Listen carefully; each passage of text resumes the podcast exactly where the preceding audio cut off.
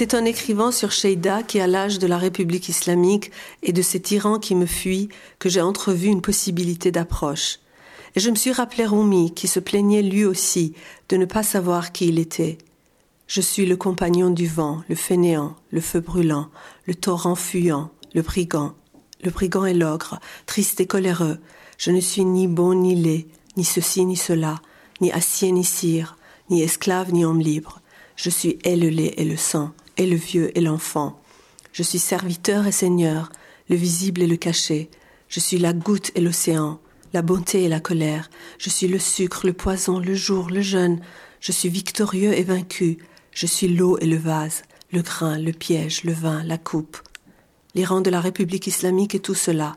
Le grain, le piège, le vin, la coupe, le sucre, le poison, le lait et le sang, le visible et le caché, ni esclave, ni homme libre. C'est en fréquentant Sheida que j'ai pu, avec des mots, mettre une vie sur ma perception de l'Iran. Elle n'est peut-être pas juste. Je ne prétends pas posséder la vérité. Quelle vérité d'ailleurs?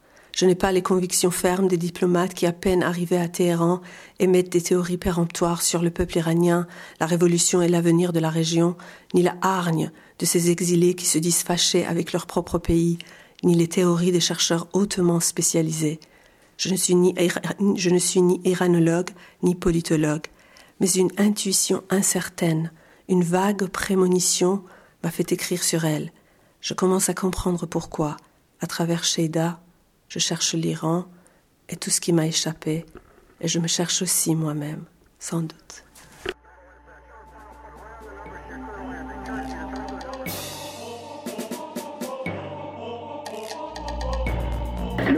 l'écrivain ne se sépare pas de devoirs difficiles.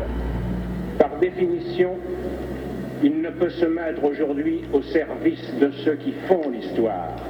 Il est au service de ceux qui la subissent. Ou sinon, le voici seul et privé de son art.